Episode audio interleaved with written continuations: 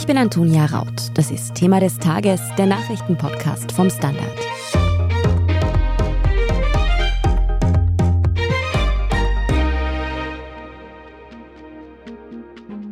Was Israel anrichtet, es geht weit, weit über eine Selbstverteidigung hinaus zu einem Völkermord meines Erachtens. Es ist Teil einer Vernichtungsaussage. Es ist genozidale Gewalt.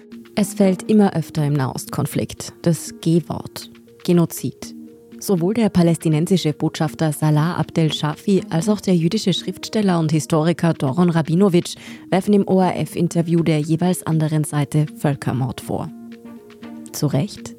Was ist Genozid eigentlich? Das ist nicht mehr nur Gewalt, die aus einer Emotion, aus einer negativen Emotion natürlich heraus entsteht, sondern es steht dahinter auch ein größerer Gedanke zu sagen, dieses Volk stört uns, es muss weg. Völkerrechtsexperte Ralf Janik erklärt in dieser Folge, wann Verbrechen als Völkermord gelten, wer das entscheidet und ob der Begriff mittlerweile inflationär verwendet wird. Herr Janik, Sie sind Völkerrechtsexperte und lehren unter anderem an der Sigmund Freud Uni in Wien. Seit dem Terrorangriff der Hamas auf Israel und dem Krieg in Gaza fällt immer öfter der Begriff des Genozid. Auch beide Seiten verwenden den. Aber vielleicht können Sie uns anfangs einfach mal erklären, wie ist dieser Begriff des Genozids eigentlich definiert? Ja, der Begriff des Genozids ist völkerrechtlich vor allem in der Völkermordkonvention aus dem Jahr 1948 definiert. Allein anhand der Jahreszahl sehen wir schon, dass es hier einen offensichtlichen historischen Konnex bzw. Ursprung gibt, nämlich den Völkermord an den Juden während und auch vor dem Zweiten Weltkrieg. Und die technische Definition lautet nach Artikel 2, dass es eben darum geht, eine Gruppe, die entweder national, ethnisch, rassisch oder religiös ist, ganz oder teilweise zu zerstören. Also es braucht diese Absicht dabei. Und dann ist eine Reihe von strafbaren Handlungen die hier darunter fällt, die man begehen muss, eben mit dieser Absicht, die dann als Völkermord gelten. Also zum Beispiel eben vor allem die Tötung von Mitgliedern einer solchen Gruppe, aber auch das Hinzufügen von schwerem körperlichen oder seelischen Schäden an Mitgliedern dieser Gruppe. Dann auch, wenn man dieser Gruppe Lebensbedingungen unterwirft, die das Ziel haben, ihre körperliche Zerstörung ganz oder teilweise herbeizuführen, dann auch Maßnahmen, die auf Geburtenverhinderung innerhalb der Gruppe gerichtet sind und zuletzt gewaltsame Überführung von Kindern der Gruppe in eine andere Gruppe. Also das Berauben von Identität, das ist etwas, was wir zum Beispiel gerade sehen in der Ukraine durch Russland. Also ukrainischen Kindern die ukrainische Identität zu nehmen, ihnen eine russische aufzuzwingen. Und auch das ist etwas, das wir im Zweiten Weltkrieg gesehen haben, wo man eben Kindern, von denen man dachte, aufgrund ihrer äußerlichen Merkmale, dass sie quasi deutsches Erbmaterial hätten und sie sind nur in ihrer Identität falsch. Man müsse ihnen jetzt eine deutsche Identität geben. Also das ist ein wenig der Hintergrund dazu und das ist leider etwas, das historisch gewachsen, aber heute immer noch hochrelevant ist. Bevor wir dann eben zur Ukraine und zum Nahostkonflikt kommen und darüber sprechen, ob dieser Begriff denn da angemessen verwendet wird, vielleicht können Sie uns noch ein bisschen mehr über eben die historischen Ereignisse erzählen, auf die der Begriff eben auch passt. Also man kann ihn auch an eine Person knüpfen, nämlich Raphael Lemkin, ein polisch-jüdischer Jurist, Völkerrechtler, der während dem Zweiten Weltkrieg gemerkt hat, dass da etwas anders ist als in vorigen Kriegen. Der gemerkt hat, es geht hier nicht nur darum, gegen den Feind zu kämpfen und es geht hier auch nicht darum, dass man hier einzelne Massaker hat, sondern er hat beobachtet, dass hier wirklich ein bürokratischer Apparat dahinter steckt, der das Ziel verfolgt, in technisch-administrativer Genauigkeit, als ginge es um eine ganz normale Verwaltungsmaßnahme, hier Menschen, die einer Gruppe angehören, zu vertreiben und systematisch zu töten. Also wirklich eine ganze Gruppe zu vernichten. Das ist hier der historische Konnex. Und er hat dann einen neuen Begriff geprägt, nämlich ein Kompositum aus Genos, griechisch für Volk, und Zaedere, Latein für töten. Weil er eben gesehen hat, es geht hier nicht nur um einzelne Akte, einzelne Massaker, Rache und sonst wie bedingt, sondern wirklich um einen systematischen Plan, der historisch erste Fall, auf den man sich weithin heute einigt, ist aber der Völkermord der damals deutschen Kolonialmacht an den Herero in Afrika. Und der zweite Fall, bei dem auch weitgehende Einigkeit besteht mit der großen Ausnahme aus offensichtlichen Gründen der Türkei, der Völkermord an den Armeniern 1915. Das heißt, der Zweite Weltkrieg und die Zeit davor Der Völkermord an den Juden ist der historisch bekannteste und der Völkermord, der eben auch dazu geführt hat, dass man überhaupt das Denken über Menschenrechte im Allgemeinen und den Schutz von Völkern im Besonderen, dass sich das geändert hat. Aber es ist historisch nicht der erste Fall. Es ist aber der größte Fall, der auch die meisten Auswirkungen aus juristischer Sicht nach sich gezogen hat. Das heißt, in diesen Fällen ist der Begriff dann schon verwendet worden. Natürlich werden aber auch Ereignisse davor mittlerweile als Genozide bezeichnet. Ganz genau. Also man hat gesagt, Moment, das ist auch schon davor passiert. Wenn man jetzt zum Beispiel denkt an die Armenier, die waren im Osmanischen Reich, auf einmal sind die unter Verdacht gestanden, vor allem von den Jungtürken, die 1908 an die Macht gekommen sind, dass sie Spione sind, Verräter sind, nicht loyal sind gegenüber der muslimischen Mehrheitsbevölkerung und hat sie jetzt da als armenische Frage behandelt und eben gezielt vertrieben und bei diesen Vertreibungen auch gezielt massakriert. Also da war schon dieser größere staatliche Plan dahinter zu sehen. Das ist nicht mehr nur Gewalt, die aus einer Emotion, aus einer negativen Emotion natürlich heraus entsteht, sondern es steht dahinter auch ein größerer Gedanke zu sagen, dieses Volk stört uns, es muss weg, entweder physisch weg oder eben wirklich biologisch weg, biologische Vernichtung, dass einfach alle oder zumindest Teile dieser Gruppe zerstört werden sollen. Also das ist auch das Wort, das wir in der Völkermordkonvention finden. Das ist eigentlich ein nicht juristischer Begriff, wenn man hier wirklich von Zerstörung, von Vernichtung spricht. Aber man kann mit technischen Begriffen solche Massaker nicht immer einfangen und deswegen verwendet man hier auch Begriffe, die eigentlich nicht juristisch daherkommen, beziehungsweise bei denen man aus juristischer Sicht eigentlich nicht damit rechnen würde, dass man sie in Verträgen und Gesetzen findet. Wenn wir jetzt zum Beispiel über diesen Völkermord in den Armenien sprechen, dann war das ja von einer Mehrheitsgesellschaft auf eine Minderheit bezogen und jetzt eben nicht zwangsläufig in einem großen kriegerischen Konflikt. Wenn wir jetzt aber kriegerische Auseinandersetzungen haben, ist es dann nicht zwangsläufig eine Form von Genozid? Weil in gewisser Art und Weise zielt das ja immer auf die Unterdrückung eines Gegners ab, oder? Bei den Armeniern muss man unterscheiden, weil es zwei Arten von Massakern gab. Es gab schon die Massaker während des 19. Jahrhunderts, aber dann der Völkermord 1915 hatte wirklich den Kontext des Ersten Weltkriegs. Das heißt, es war zwar hier nicht eine kriegerische Handlung, die auf den Gegner abgezielt hat, sondern auf eigentlich Freunde, auf Menschen, die innerhalb des eigenen Staatsgebiets gelebt haben, weil man während des Ersten Weltkriegs die eigene Paranoia ins Extreme steigen hat lassen und dann gesagt hat, so, wir müssen jetzt, um diesen Krieg ja nicht zu verlieren, auch den Feind im Inneren finden und vernichten. Es ist aber dadurch entstanden auch ein weit verbreitetes Missverständnis über den Völkermord, dass man sehr oft glaubt, es ist eine Frage von Nummern. Es ist keine Frage von Nummern, es ist eine Frage von dem, was in den Köpfen der Völkermörder passiert. Man braucht einen sogenannten Dolus Specialis, also einen wirklich auf die ganze oder teilweise Vernichtung einer Gruppe gerichtetes Handeln. Also, dass derjenige, der einen Völkermord begeht, ihn plant oder eben direkt ausführt, dabei die Absicht hat, die Gruppe ganz oder teilweise zu zerstören. Das kann aber auch, wenn man es wirklich wortwörtlich interpretiert, bedeuten, dass ein einzelner Mord mit dieser Absicht auch Völkermord darstellen kann. Und gemeinhin hat man sich darauf geeinigt zu sagen, es braucht schon einen größeren Kontext. Also selbst wenn man eine Person ermordet in der Hoffnung oder mit der Absicht, damit die ganze Bevölkerungsgruppe, die ganze Nation, der diese Person angehört, zu vernichten, das ist dann trotzdem aufgrund des fehlenden Rahmens kein Völkermord. Aber wenn das in einem Rahmen wie beispielsweise in einem Krieg stattfindet oder eben auch in einer Situation, in der davor schon eine Regierung gewissermaßen einen Rahmen bereitet hat, durch ihre Rhetorik, durch entsprechende Pläne und dergleichen, dann kann das schon auch bedeuten, dass ganz wenige Menschen, ganz wenige getötete Menschen bereits einen Völkermord darstellen. Mhm. Sie haben vorher bereits den Krieg in der Ukraine angesprochen und dass dort auch zumindest Elemente eines Genozids erkennbar sind. Vielleicht können Sie darauf noch mal näher eingehen? Man hat bei diesem Krieg gesehen, dass Russland unterschiedliche Formen von Rhetorik fährt. Man hat einerseits versucht, die Geschichte zu bemühen, man hat betont die historische Bruder- bzw. Schwesterschaft des ukrainischen und des russischen Volks. Man hat wiederbelebt imperiale Gedanken aus dem 19. Jahrhundert. Man hat die Paranoia vor dem bösen Westen auch nochmal richtig hochgefahren. Aber man hat auch die ukrainische Identität in Frage gestellt und vor allem auch die Eigenständigkeit einer ukrainischen Nation in Frage gestellt. Und man hat auch, wenn man sich zum Beispiel ansieht, diese russischen Talkshows, bei denen man ja teilweise das Gefühl hat, das ist aus einem eigentlich schlechten Film oder aus einem dystopischen Film, man hat hier eine Art von Rhetorik auch gefahren, die ganz klar zeigt, dass man den Ukrainern einerseits abspricht, überhaupt ein eigenständiges Volk zu sein und andererseits auch versucht, ihnen die Identität zu rauben. Und das hat man dann nicht nur in der Rhetorik, sondern auch in die Tat umgesetzt, eben durch die systematische Entführung von Kindern und ihre Verbringung in andere, schrägstrich russische Familien oder eben in russische Erziehungslager, Indoktrinierungsanstalten, in denen man den Kindern systematisch einredet, sie sind keine Ukrainer, sie sind eigentlich Russen, sie sind nur vom richtigen Weg abgekommen oder wie auch immer man es nennen will.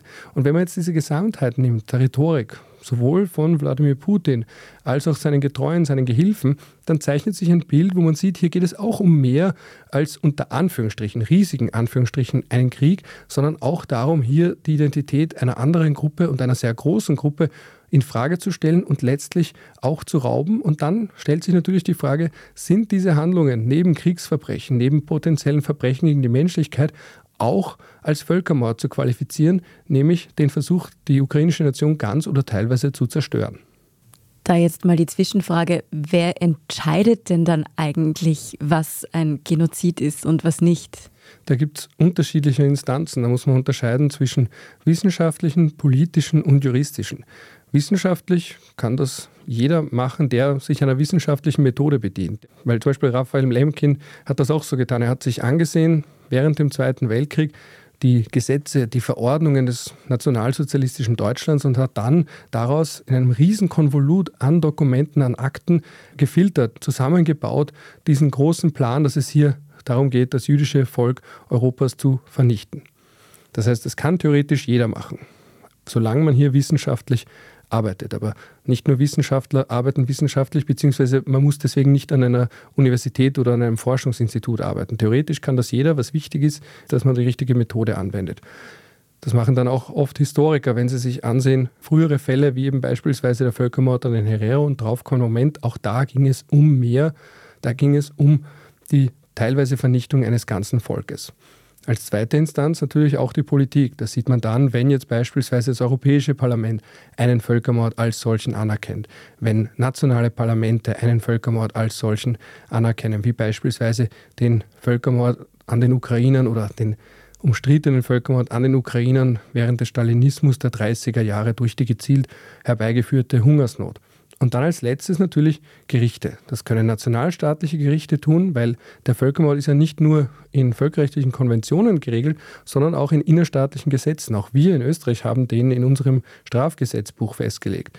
Deutschland hat den im sogenannten Völkerstrafgesetzbuch festgelegt. Und dann als letzte Instanz natürlich kommen noch in Frage internationale Gerichte. Also der Internationale Gerichtshof beispielsweise hat festgehalten, dass das Massaker in Srebrenica neben der Einstufung als Massaker, als Massenmord auch einen Völkermord dargestellt hat. Und dann zusätzlich auch noch zu nennen, aber das ist nicht mehr juristisch und auch nicht rein politisch, sind auch entsprechende Untersuchungskommissionen oder eben unabhängige Experten im Rahmen der Vereinten Nationen, die auch hier sich die Sache näher ansehen, anhand von Dokumenten, anhand von Aussagen, anhand von Tathandlungen, ob es um einen Völkermord geht, ob es sich hier um einen Völkermord in einem bestimmten Fall handelt oder nicht. Noch einmal einen anderen Beiklang hat der Begriff natürlich, wenn sich wie im Nahostkonflikt gerade beide Seiten gegenseitig Völkermord, Genozid vorwerfen. Wie beurteilen Sie das denn? Ist das, was da gerade in Israel bzw. in den palästinensischen Gebieten passiert, Völkermord? Man merkt dabei, dass der Begriff allein deswegen schnell verwendet wird, weil eben in sehr kurzer Zeit sehr viele Menschen sterben oder verletzt werden. Das ist eben, was ich vorhin gesagt habe, dieses weit verbreitete Missverständnis, dass es eine Frage der Zahlen wäre.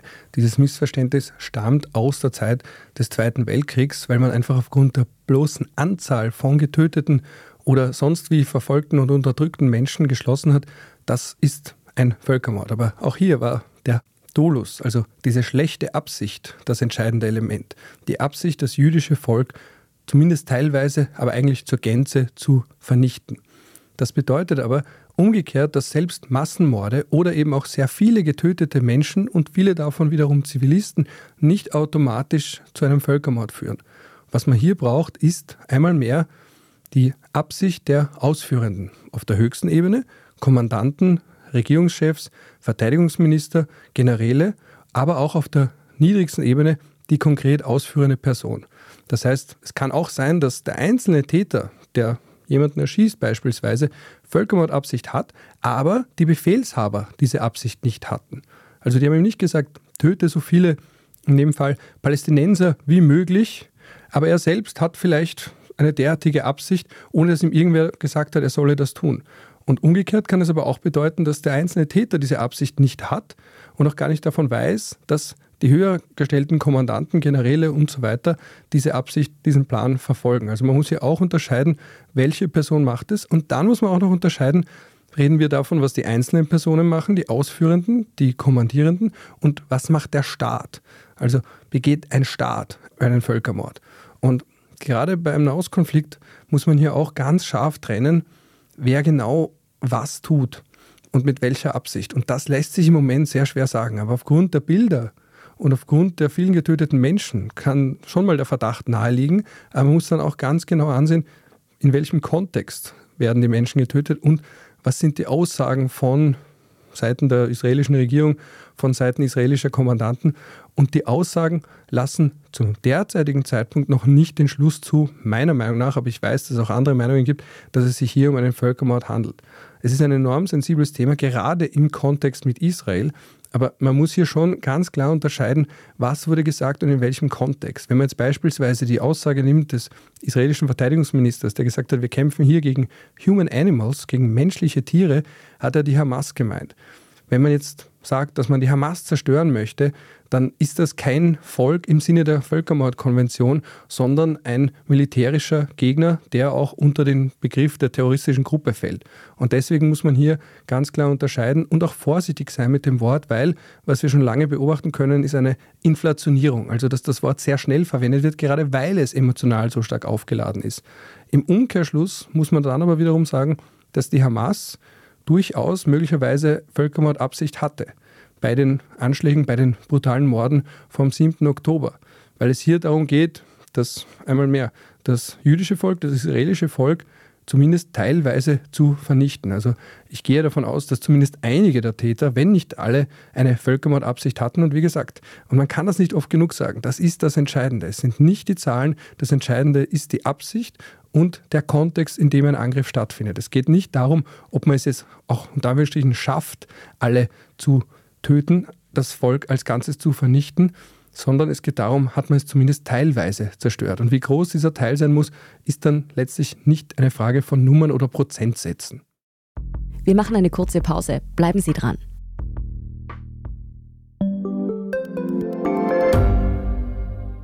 Standard-Podcasts gibt es ja wirklich schon zu jedem Thema. Also fast jedem. True Crime. Thema des Tages. Lohnt sich das? Inside Austria. Serienreif. Besser Leben. Rätsel der Wissenschaft. Edition Zukunft. Und, und, und. Aber nicht jeder hat die Zeit, das alles zu hören. Und manchmal möchte man sich einfach nur ein paar Minuten beschallen lassen. Ich bin Scholt Wilhelm. Und ich bin Margit Ehrenhöfer. Ab sofort bringen wir auch Highlights unserer Podcasts. Für zwischendurch, wenn mal weniger Zeit ist. Diese kurzen Ausschnitte nennen wir Shorts. So wie eine kurze Hose. Oder eine kurze Geschichte. Okay. Und Shorts vom Standard finden Sie jetzt überall, wo es Podcasts gibt. Sie haben es schon gesagt, der Begriff des Völkermords ist jetzt trotzdem sehr schnell gefallen. Gleichzeitig ist es gerade in der jetzt auch schwierigen Informationslage nicht einfach einzuschätzen, ob das wirklich zutreffend ist. Ist es denn bedenklich, wenn der Begriff des Genozids hier auch zu einem gewissen Teil zum Kampfbegriff wird? Oder war das auch schon immer so, dass dieser Vorwurf in den letzten Jahrzehnten schnell gefallen ist? Was man zumindest merkt, ist, dass er relativ oft kommt. Warum? Weil natürlich viele Gruppen, wenn sie versuchen darauf hinzuweisen, wie groß ihr Leid ist, sich dann fragen, was ist denn das größtmögliche Leid? Und da nimmt der Völkermord nun mal eine politische Sonderstellung und auch eine historische Sonderstellung ein. Das sieht man dann beispielsweise, wenn man ins Baltikum reist und dann in Litauen zum Beispiel ein Völkermordmuseum findet und sich denkt, Moment, da wurde ein Volk durch die Sowjetunion unterdrückt, aber es war kein Völkermord im völkerrechtlichen Sinne. Das heißt, auch hier eine gewisse Instrumentalisierung des Begriffs, die dem Begriff selbst nichts Gutes tut, weil je öfter man ihn verwendet, desto stärker wird er entwertet. Klassische Inflationierung. Das heißt, er ist eigentlich reserviert für eine ganz bestimmte Form der Tathandlung. Und diese Hierarchisierung von Verbrechen, indem man sagt, ganz oben ist der Völkermord und dann eine Stufe darunter sind die Verbrechen gegen die Menschlichkeit und dann noch eine Stufe darunter sind die Kriegsverbrechen und dann vielleicht noch eine Stufe darunter die unter Anführungsstrichen häufigen oder normalen Menschenrechtsverletzungen. Diese Hierarchisierung halte ich persönlich für problematisch. Es ist natürlich dann die große philosophische Frage dahinter, ob der Völkermord nicht doch eine Sonderstellung einnimmt, die Betroffene wahrscheinlich ganz unterschiedlich beantworten werden. Warum?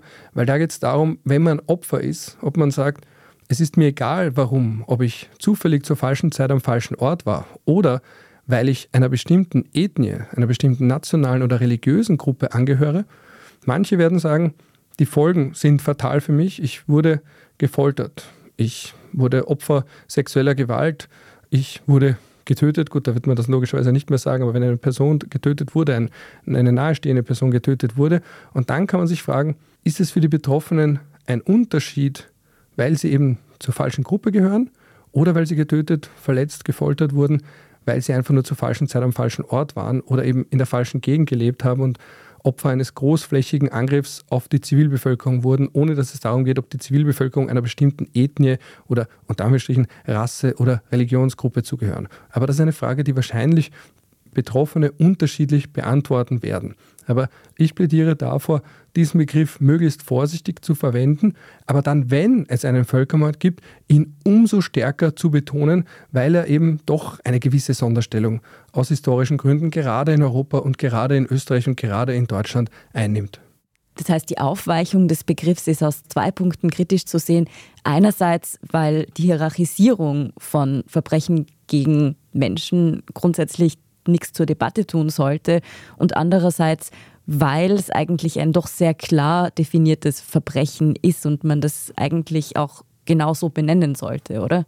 Ja, ganz genau. Also es ist für einen Juristen eine sehr leichte Antwort, wenn man gefragt wird, was ist Völkermord? Man sagt einfach, wir haben hier ein Abkommen, das von den meisten Staaten anerkannt wurde, entweder weil sie es ratifiziert haben oder weil sie es sonst wie anerkennen aufgenommen wurde in ihre innerstaatlichen Straftatbestände, einfach da nachsehen und man weiß, was es ist und was es nicht ist. Und umgekehrt muss man sich dann natürlich auch fragen, was macht man mit den anderen Verbrechen? Werden die dadurch nicht entwertet?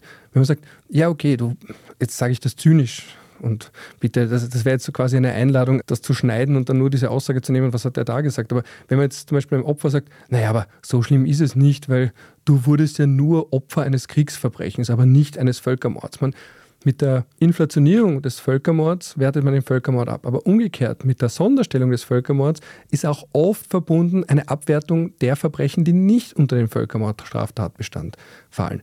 Und aus menschenrechtlicher und völkerrechtlicher Sicht sieht man eigentlich den Einzelnen. Nicht nur das Volk, sondern auch den Einzelnen. Und wir sind alle unterschiedlich. Manche sind resilienter, andere weniger. Manche bekommen ein umso schlimmeres Gefühl, einen umso schrecklicheren Nachgeschmack, wenn sie wissen, ich habe niemandem etwas getan, ich bin einfach nur als Jude oder als Moslem oder als Angehöriger einer sonstigen religiösen, nationalen, ethnischen Gruppe geboren. Und nur aufgrund dieser Zugehörigkeit von Geburt an, durch die Erziehung, wurde ich Opfer eines Gewaltverbrechens.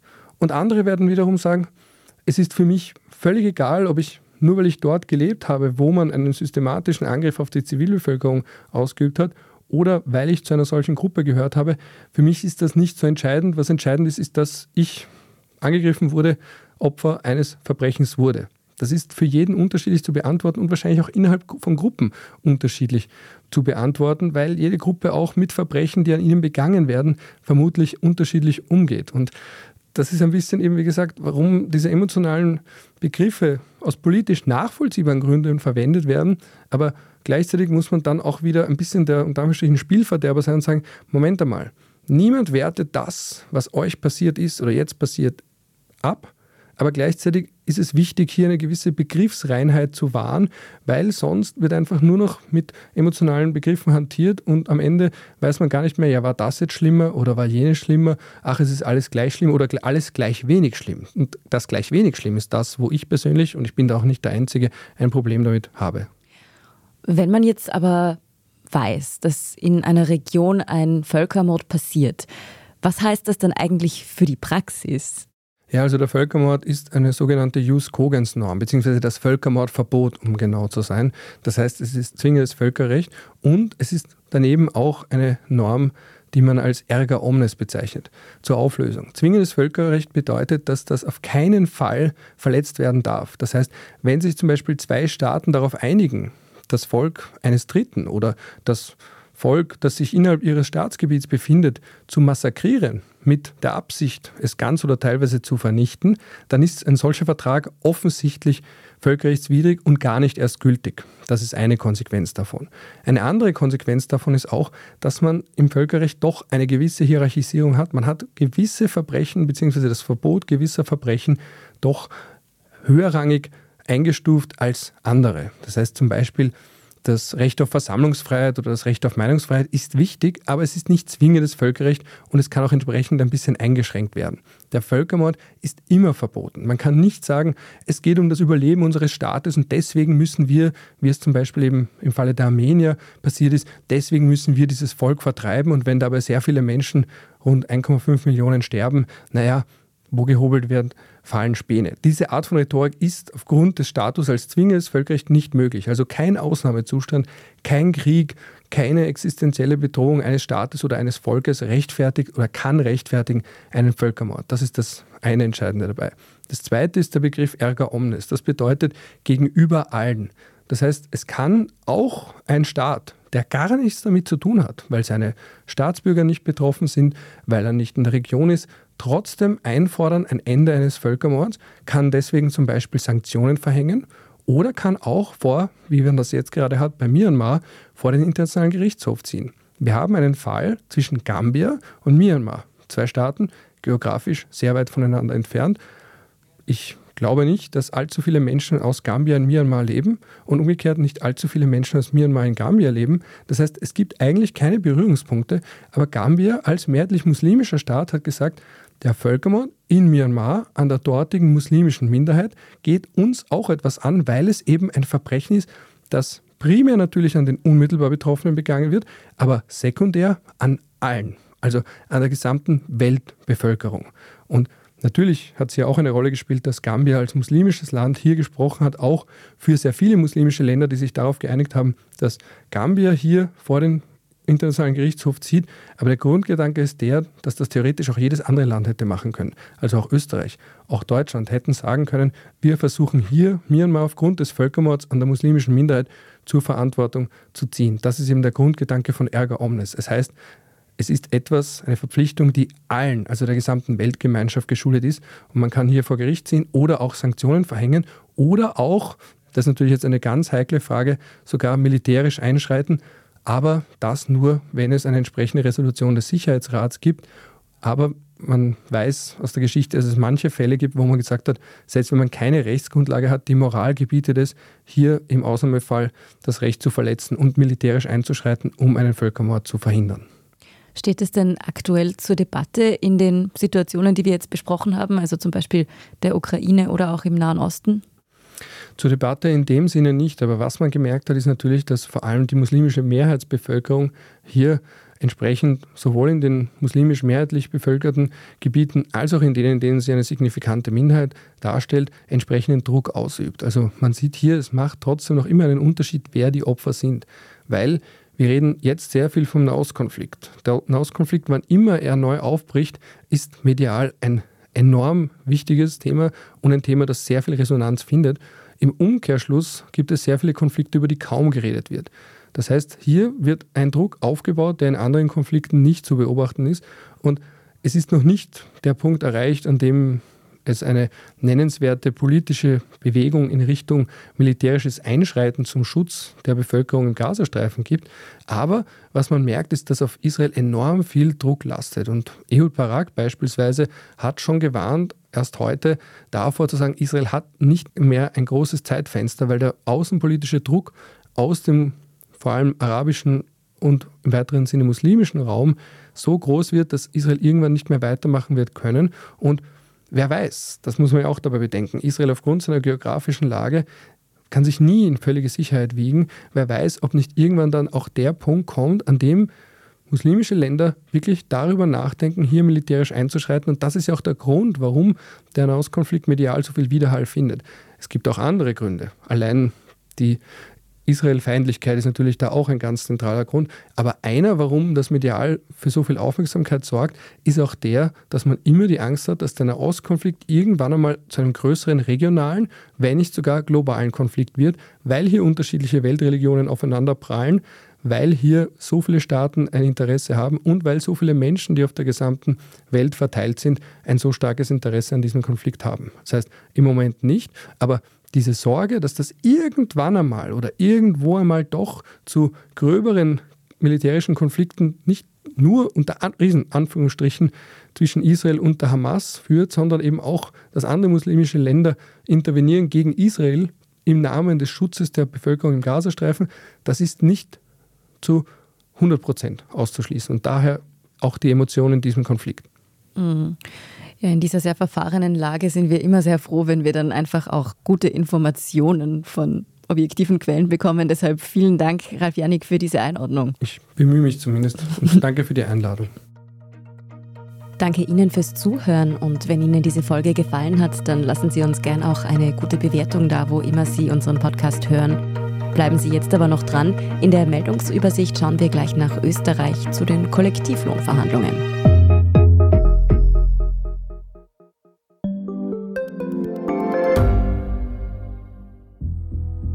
Was ich nicht nachvollziehen kann, ist, warum an jedem Unrecht immer ich schuld sein soll. Ein Korruptionsskandal jagt den anderen. Österreich hat in den letzten 30 Jahren viel über Klimaschutz gesprochen, aber zu wenig getan. Die Politik verschläft die Klimakrise. Die Behörden haben alles richtig gemacht. Fehler vergisst man, statt daraus zu lernen. So sind wir nicht. So ist Österreich einfach nicht. Aber wie ist Österreich dann? Das wollen wir bei Inside Austria herausfinden. Wir blicken auf die großen österreichischen Skandale. Von Ibiza bis Ischgl. Wir wollen wissen, wer dafür in der Politik die Verantwortung trägt. Und wir schauen genau hin, wo Österreich über seine Grenzen hinaus mitmischt. Vom Wirecard-Skandal bis zum Ukraine-Krieg. Das ist Inside Austria von Standard und Spiegel. Jeden Samstag eine neue Folge, überall, wo es Podcasts gibt.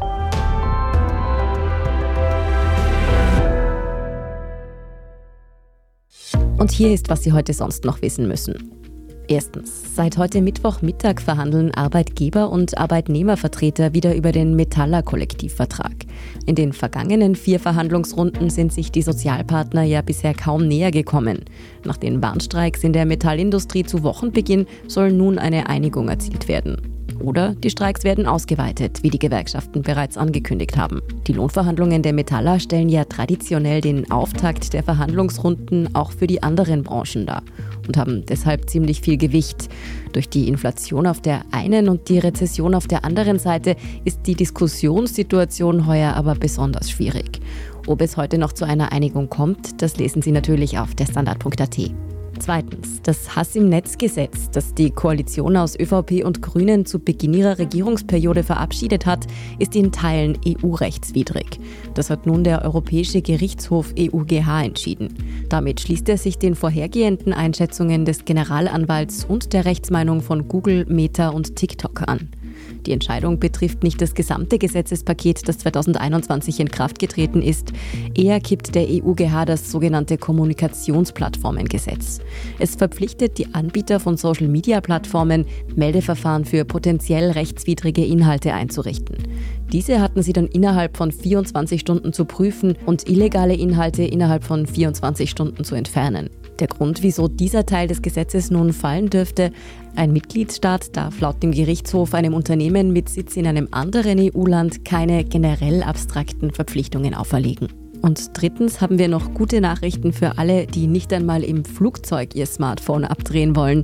Lufthansa und Austrian machen das Basis-Internetpaket in ihren Maschinen in Zukunft kostenlos nutzbar. Ab dem 15. Jänner 2024, also in gut zwei Monaten, soll auf Kurz- und Mittelstreckenflügen innerhalb Europas die Basis-Internetversorgung kostenlos sein. Gemeint ist damit jenes Angebot, das bisher 3 Euro gekostet hat und bei dem die Bandbreite pro Gerät auf 150 Kilobytes beschränkt eingeschränkt ist. Das ist wenig, soll aber für Messaging und auch für gemächlichen Fotoversand reichen. Und dann haben wir noch einen Hörtipp für Sie, wenn Sie zu den Leuten gehören, die sich als wetterfühlig bezeichnen und bei Wind oder Wetterumschwung gern einmal Kopfschmerzen bekommen, dann sollten Sie in die aktuelle Folge von Besser Leben reinhören. Da geht es nämlich um den Einfluss des Wetters auf unser Wohlbefinden. Die Folge finden Sie überall, wo es Podcasts gibt und natürlich auch auf der Standard.at.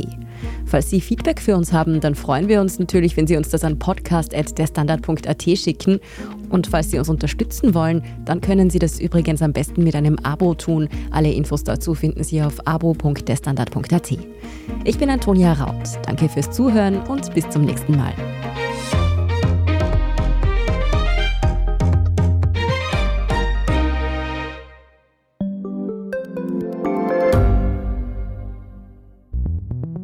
Wie können wir die Erderhitzung stoppen? Wie verändert künstliche Intelligenz unser Leben? Und wann wird nachhaltiges Reisen endlich einfacher? Um diese und viele weitere Themen geht es im Podcast Edition Zukunft und Edition Zukunft Klimafragen. Ich bin Alicia Prager. Und ich bin Julia Beirer. Wir sprechen über Lösungen für das Leben und die Welt von morgen. Jeden Freitag gibt es eine neue Folge, überall, wo es Podcasts gibt.